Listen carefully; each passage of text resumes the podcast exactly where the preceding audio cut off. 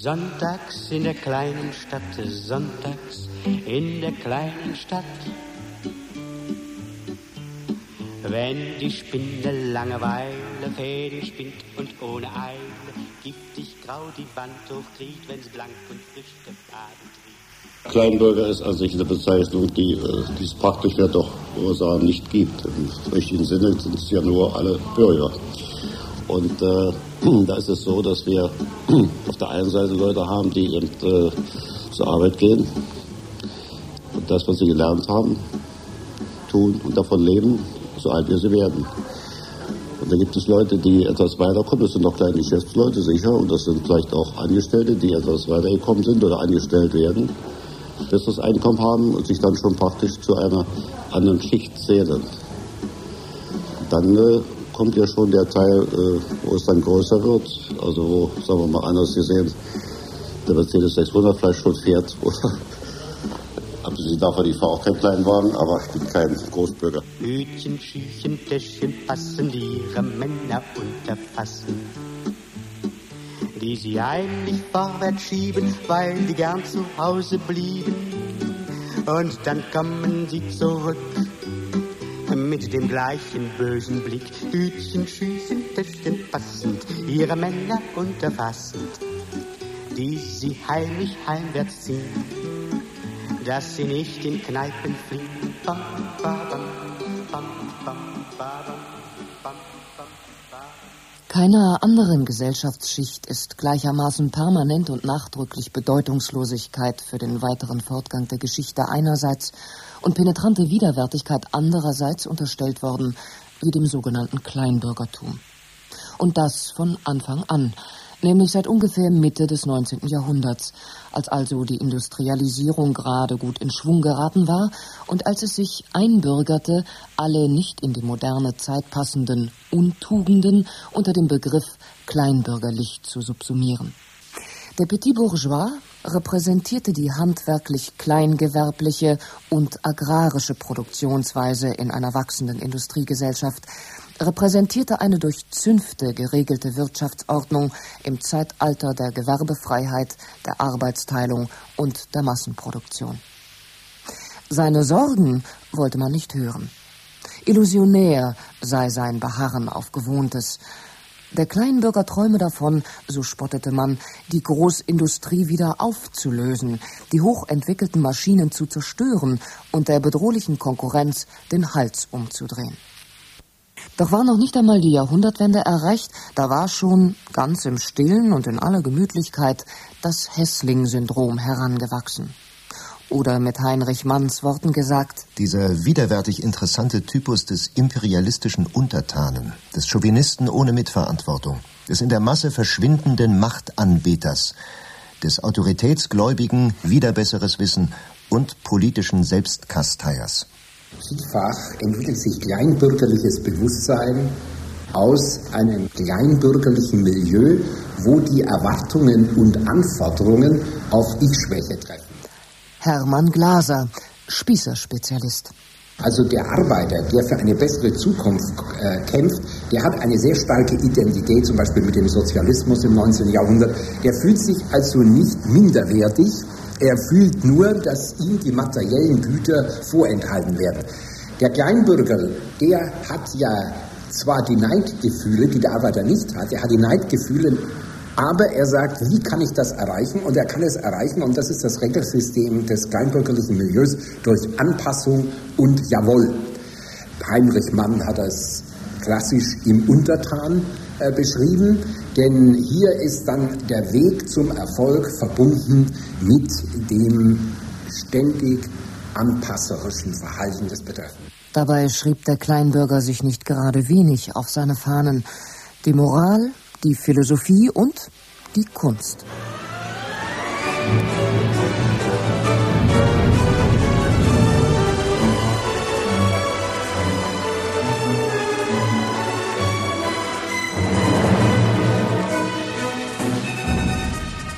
Man verehrt Goethe, aber er ähnelt dem Soldatenkönig. Man ist für Sauberkeit, aber sie ist steril. Der Mythos, den man verehrt, ist Kolportage. Das Gemüt im Heim liegt auf Plüsch.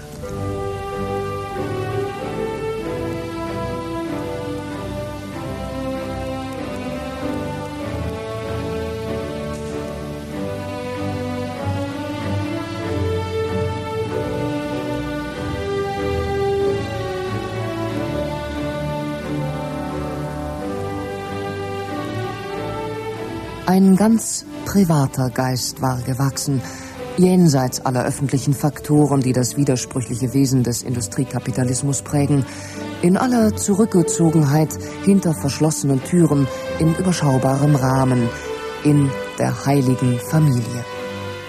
Da hat man das Große im Kleinen, denn immerhin die Familie ist das kleinste Glied des Staates. Die Familie ist das kleinste Glied von einem Staat. Zehn Familien gibt eine Sippe. 100 Sippen gibt einen Clan. Und zehn Clane gibt eine Gau. Ja. Und zehn Gaue, das ist schon ein Land. Und aus Ländern setzen wir uns zusammen. Das kleinste Glied im Staat ist die Familie. Und wenn die nicht funktioniert, das sieht man ja bei den Chaoten, da, da funktioniert die Hin und Führer nicht. Und das sind ja auch keine Familien. Oder wollen Sie in Kommunen als Familie bezeichnen? Das tue ich schon lange nicht. Ne? Ehrbarkeit, Fleiß, Gehorsam, Reinlichkeit, Ordnung, Genügsamkeit.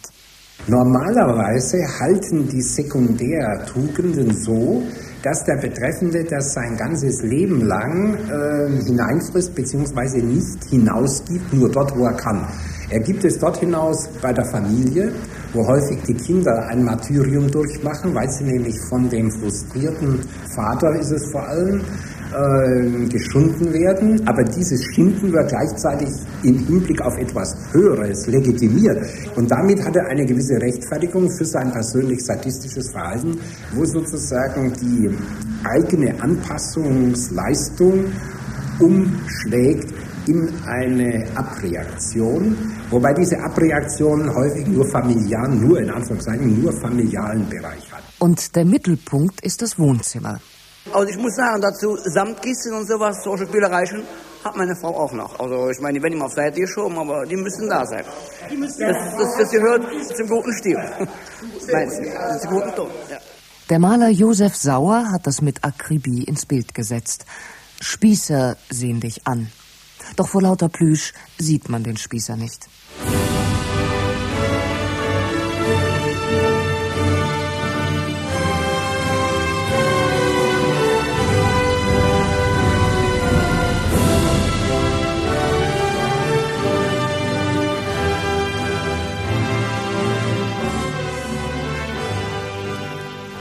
Kleine Soziologie der Filzpantoffeln. Das Wohnzimmer ist ja heute nicht mehr das, was es früher war. Früher wurde da Pfingsten, Ostern und Weihnachten die Tür aufgemacht. Und heute sitzt man eben jeden Tag, sonst muss die Frau die Möbel ja umsonst putzen. Wenn das Wohnzimmer noch wie das Biedermeier ein Zimmer wäre, bei aller Ordnungsfetischisierung sogar, in denen man sich also seine Welt ordnet und einrichtet, dann hat er sich in einem Identitätsraum eingerichtet. Aber das Wohnzimmer des Kleinbürgers orientiert sich ständig nach oben. Es ist sozusagen nicht die Welt, die er eigentlich haben will oder bräuchte, sondern er nimmt zum Beispiel äh, die Riesenmöbel äh, der Feudalschicht zum Ziel oder des Großbürgertums und versucht sie dann krampfhaft, kann man sagen, in seinen anderen Raum, den er nicht annimmt, äh, hineinzustellen. Flucht vor der geistig-seelischen Lehre, in die die Hoffnung der Ideologie fällt. Plüsch macht gläubig. Der früh verstorbene äh, Feuilletonist äh, Hühnerfeld hat es mal so formuliert, auf den deutschen Sofas sind die Gasöfen von Auschwitz erfunden worden, um auch mit dieser Metapher eben diese eigenartige Verschränkung von äh, Gemüthaftigkeit und Grausamkeit äh, zu charakterisieren. Mit der kleinen Ordnung in der Wohnung fängt es an, um nachher die, die Ordnung nachher weiter äh, treibend in dem Staat auch. Eine gewisse Ordnung, eine gewisse Ordnung muss jedem Staat sein, sonst sieht er wahrscheinlich überhaupt nicht mehr rund. Das sind nur noch Chaoten da.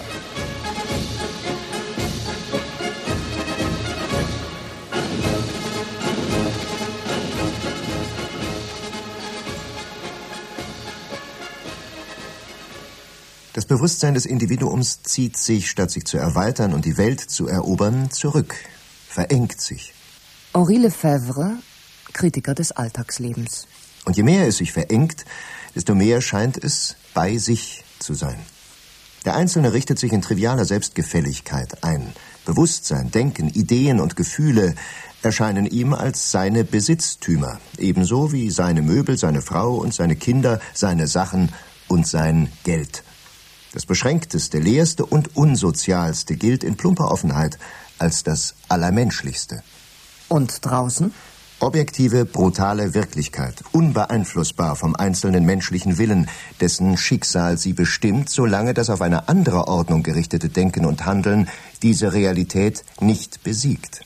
Karl Amari hat das ja aufgezeigt, äh, pünktlich sein. Ja, die SS-Leute im Vernichtungslager sind pünktlich. Die Züge, die äh, die Menschen zur Vernichtung anfahren, äh, funktionieren nach einem ganz äh, strengen äh, Zeitplan oder Ordentlichkeit, Sauberkeit. Himmler hat die SS-Schergen dazu aufgefordert, ja, äh, diese Tat, die Vernichtung des Judentums äh, zu betreiben. Und dann sagt er, ihr könnt eines Tages stolz sein, denn ihr habt das äh, sauber und anständig gemacht. Eines Nachts schellte es nebenan ganz laut und lang. Da unser Wohnzimmer genau dem Eingang vom Nachbarhaus gegenüber lag, machten wir das Licht aus und lauschten. Der SA-Kamerad Schulze sollte mit den Kameraden zum Großeinsatz. Und in einer Stunde. Und alles sei geheim. Nach einer halben Stunde war er marschbereit. Schaftstiefel, Schulterriemen, Braunhemd mit Hakenkreuzbinde und auf dem weißen Haar die Mütze. Schnauzbart. Er war so jovial. In dieser Nacht zerschlugen sie den Juden die Wohnungen und Läden. Am nächsten Morgen war das Braunhemd schon gewaschen und hing auf der Terrasse über dem Lager. Ganz allein flatterte es im Morgenwind denn die große Wäsche war erst gewesen. Bezeichnenderweise bezogen sich Einwände gegen den Judensturm auf den unerträglichen Anblick des Scherbenhaufens. Glasschäden für sechs Millionen Reichsmark rechnete der Vertreter der Versicherungsgesellschaften aus. Göring außer sich. So kann das nicht weitergehen. Das halten wir nicht aus. Unmöglich. Heidrich? Sachschaden, Inventar und Warenschaden schätzen wir auf mehrere hundert Millionen allerdings einschließlich des Schadens, den das Reich durch Steuerausfall erleiden wird. Umsatz, Vermögens- und Einkommenssteuer. Göring wieder aufbrausend. Mir wäre lieber gewesen, ihr hättet 200 Juden erschlagen und hättet nicht solche Werte vernichtet. Heidrich sich beinahe entschuldigend. 35 Tote sind es.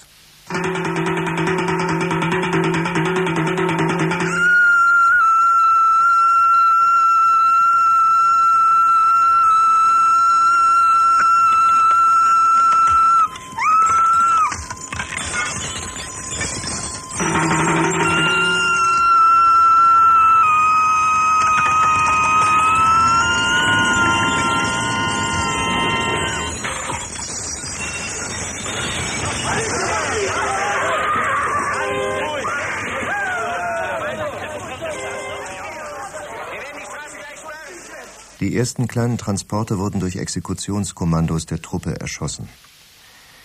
Während einer Dienstreise hatte mein Vertreter, der Schutzhaftlagerführer Fritsch, zur Tötung Gas verwendet. Und zwar das Blausäurepräparat Zyklon B, das zur Ungeziefervertilgung im Lager laufend gebraucht wurde und vorrätig lag. Nach meiner Rückkehr meldete er mir dies und beim nächsten Transport wurde wiederum dies Gas benutzt. Die Vergasung wurde in den Arrestzellen des Block 11 durchgeführt. Ich selbst habe mir die Tötung durch eine Gasmaske geschützt angesehen. Der Tod erfolgte in den vollgestopften Zellen sofort nach Einwurf. Nur ein kurzes, schon fast ersticktes Schreien, und schon war es vorüber. Ich muss offen sagen, auf mich wirkte diese Vergasung beruhigend, da ja in absehbarer Zeit mit der Massenvernichtung der Juden begonnen werden musste. Mir graute immer vor den Erschießungen, wenn ich an die Massen, an die Frauen und Kinder dachte. Rudolf Höss in seinen Memoiren Kommandant in Auschwitz. Nun war ich doch beruhigt, dass uns allen diese Blutbäder erspart bleiben sollten.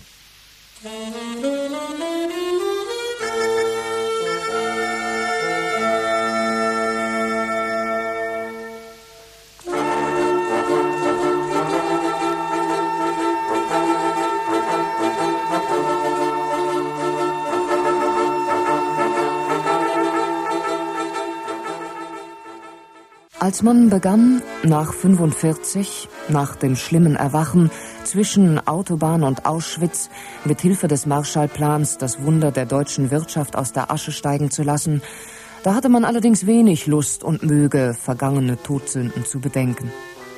Der Mann auf der Straße, der begehrte, wenig geläutert zwar, aber wohl gelitten, heile Welt und endlich wieder Ruhe und Ordnung.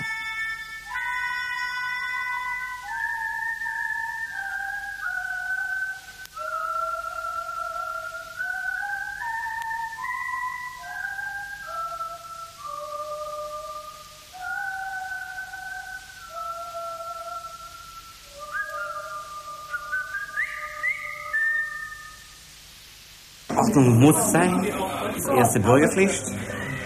Sonst ist das ganze Land Hott und Totten, kann man sagen. Ja, also da wäre ja nichts mehr. Nee, dann Abstrakt, abstrakt, abstrakt. Jetzt reicht es aber. Bitte sehr, wie wäre es mit diesem schwarzen Aschenbecher in der Form einer kleinen Hand? Hier hinein lassen sich ganz leicht die glimmenden Zigaretten ausdrücken.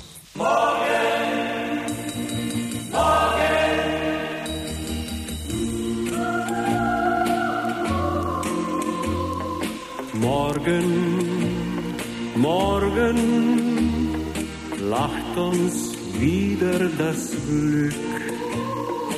Gestern, gestern liegt schon so weit zurück. War es auch eine schöne, schöne Zeit.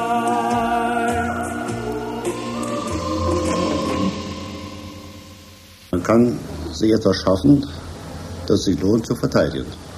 Es ist genauso wie, äh, sagen wir mal, bei den Großbürgern, die, äh, also Fabrikanten meinetwegen, die natürlich auch ihr äh, Besitz verteidigen müssen.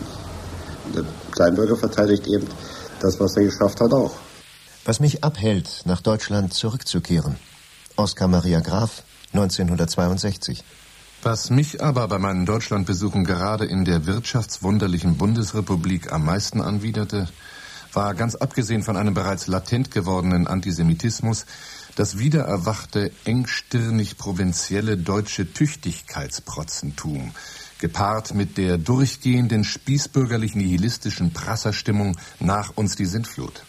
als äh, Selbstständiger zu dieser Zeit waren auch die kleinen Selbstständigen noch sehr zufrieden.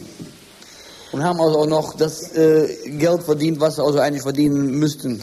Ich als kleiner Bäckermeister habe also äh, vor 20 Jahren habe ich also von, vom Hinterland lebt jeder kleine Handwerker. Und Hinterland heißt hier diese Nebenstraßen, da wohnen früher alles Deutsche. Da wohnen früher alles Deutsche. So mittlerweile wohnen in diesen Nebenstraßen alles nur noch Türken und Griechen und was weiß ich, alles, so jetzt. Zwei Häuser neben ihm, da backt ein Türke. Fast rund um die Uhr.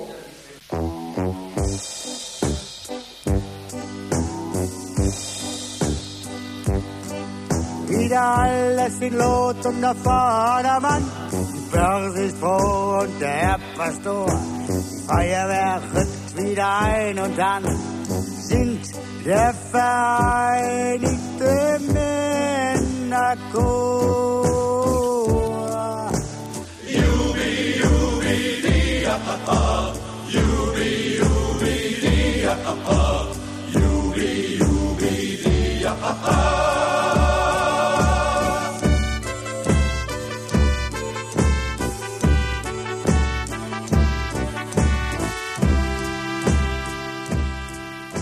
Mit den Juden, das war nicht gut.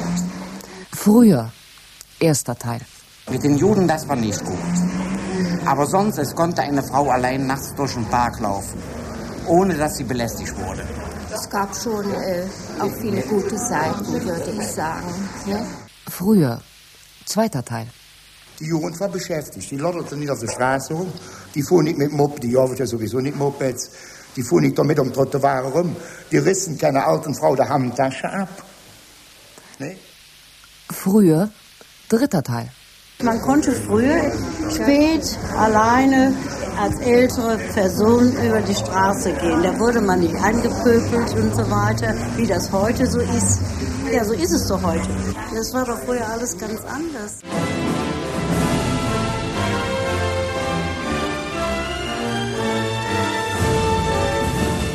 Die Geschichte der stubenreinen Herzen ist die Geschichte des stillen Glücks und der gemütlichen Pflichttreue.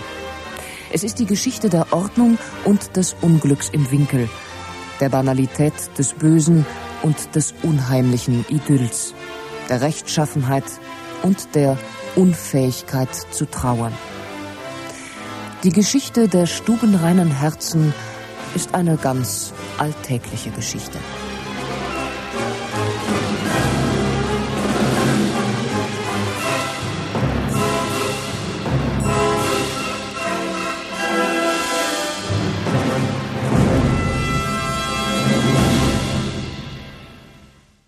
Deutschen sind immer die Besten. Damals waren die Deutschen die, die nationalistisch eingestellt und heute sind die Deutschen die besten Europäer. Der einzige, der mir nicht gefällt, ist der Gottschalk. Ja, der, Der Gottschalk gefällt mir. ich wollte es nicht sagen, aber du hast es gesagt jetzt.